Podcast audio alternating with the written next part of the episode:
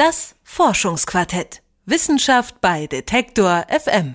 Wenn Sie den Gartenteich bevölkern, will man sie loswerden. Die Kosmetikindustrie hat sie längst als Schönheitsspender entdeckt und äh, auch für die Energiewirtschaft könnten sie ein Segen sein. Algen, davon ist die Rede, denn der Energiebedarf steigt ja ständig. Die fossilen Energieträger allerdings neigen sich dem Ende.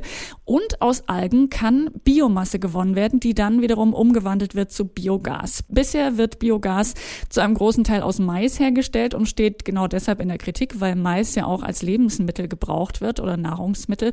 Wissenschaftler forschen deshalb schon an einer wirklich grünen Energie, buchstäblich äh, im Wortsinne, nämlich einer durch Algen erzeugten Energie.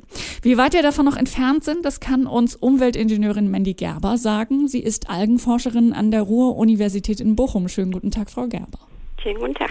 Sind Algen denn tatsächlich oder können sie es sein, künftig die Energielieferanten von morgen? Algen bieten sehr viele Vorteile gegenüber den konventionellen Pflanzen, allerdings auch einige Nachteile. Also das Tolle an den Algen ist eigentlich, dass man sie kontinuierlich produzieren kann, das ganze Jahr über, wodurch man keine Lagerungsmöglichkeiten braucht, wie das bei Mais zum Beispiel ist. Da braucht man recht große Silageflächen, damit man die Biogasproduktion auch das ganze Jahr betreiben kann.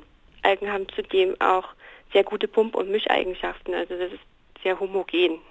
Nun ist es für mich immer noch ein bisschen schwer vorstellbar, wie aus der Alge, also das, was man so kennt, was manchmal am Strand angespült wird, diese nassen, glitschigen ähm, Dinger, wie wird daraus dann Strom, der in, in meiner Steckdose anliegt? Also diese glitschigen Dinger, das sind eher die Makroalgen, womit wir in der Regel arbeiten, das sind Mikroalgen, das sind mikroskopisch kleine Mikroorganismen, die man so mit dem bloßen Auge eigentlich auch gar nicht sieht.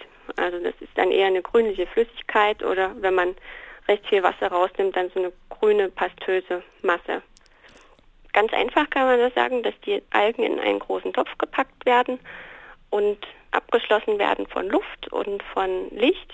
Und in diesem Topf drin, also man nennt das eine Reaktor oder Fermenter, ähm, da sind Mikroorganismen drin, können Bakterien sein, Pilze oder auch andere Mikroorganismen, die sich alle auf bestimmte Nährstoffe spezialisiert haben. Also es gibt welche, die gerne Zucker mögen, es gibt welche, die gerne Aminosäuren mögen oder Fettsäuren. Und diese Mikroorganismen bauen diese Nährstoffe ab und produzieren dabei andere Stoffe. Und von diesen anderen Stoffen ernähren sich wieder andere Mikroorganismen und die arbeiten alle schön zusammen und dann entsteht ein Gas, das nennt sich dann Biogas. Und in diesem Biogas ist hauptsächlich Methan drin und CO2.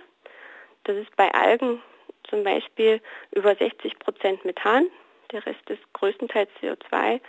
Bei Mais zum Beispiel kommt man nur auf knapp über 50 Prozent Methan. Das heißt, die Qualität des Gases aus den Algen ist auch deutlich besser als aus Landpflanzen. Das heißt, dadurch wird es auch effizienter. Also das ist ja auch Ihr Ziel bei der Forschung, die Algenbiomasse ähm, in Form von Biogas auch möglichst effizient zu gestalten. Genau, also es wird dadurch effizienter, wobei man ehrlicherweise natürlich dazu sagen muss, dass aus Algen weniger Gas produziert wird wie aus Mais zum Beispiel.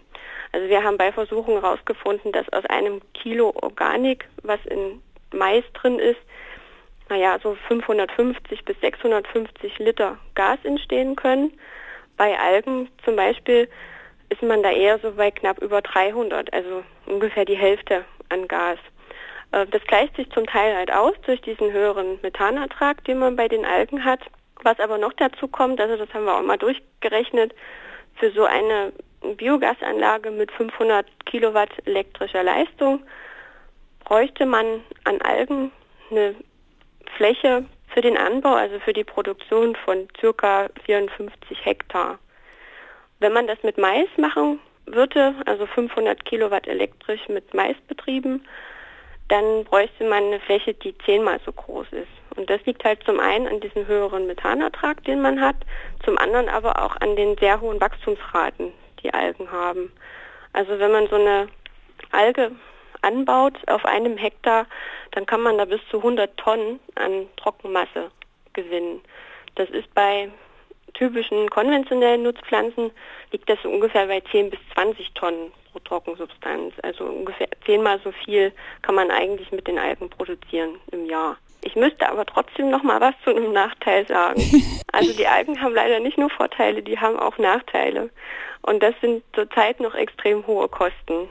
Also so toll das ist mit diesen hohen ähm, Ölproduktionsraten, die man hat, also da vielleicht auch noch mal eine Zahl in den Raum geworfen. Wenn man zum Beispiel äh, die Ölproduktion von Algen sich ansieht, dann kommt man so auf 12.000 Liter, die man auf so einem Hektar anbauen kann. Und das wohlgemerkt mit einem Open-Pond-System, wo die Wachstumsraten auch nicht ganz so hoch sind.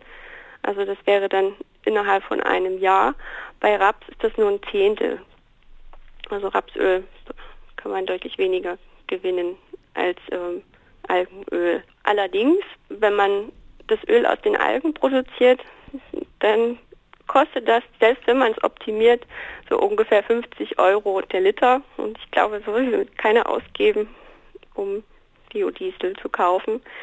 Also Biodiesel aus Raps kann man für ungefähr 51 Cent mittlerweile den Liter herstellen. Es ist einfach noch sehr teuer, die Produktion von Energie. Also deswegen würde sich eine reine Energieproduktion aus den Algen im Moment auch überhaupt nicht lohnen. Also wenn dann so eine Mischnutzung. Genau. Würden Sie dann dann trotzdem sagen, dass es als Zukunftstechnologie ähm, Aussichten hat oder größere Chancen hat? Auf jeden Fall, weil wir weg müssen von den Landpflanzen. Also wir brauchen Bioenergie, weil ja, die Fossilen halt zur Neige gehen. Und wir haben bisher gerade mal ein Prozent unserer Kraftstoffressourcen gedeckt über Bioenergie, also weltweit, nutzen dafür ungefähr ein Prozent der Agrarflächen weltweit. Und das ist einfach viel zu wenig. Also wir können nicht 100 Prozent Euro unserer Agrarflächen nutzen, um nur halt Biokraftstoff herzustellen. Das würde so nicht funktionieren. Von daher brauchen wir auf jeden Fall Alternativen für den Kraftstoffsektor genauso wie für Strom- und Wärmeproduktion. Könnten Algen die Energielieferanten von morgen sein? Über dieses Thema habe ich gesprochen mit Mandy Gerber, Algenforscherin an der Ruhr-Universität in Bochum. Vielen Dank, Frau Gerber. Gerne. Das Forschungsquartett. Wissenschaft bei Detektor FM.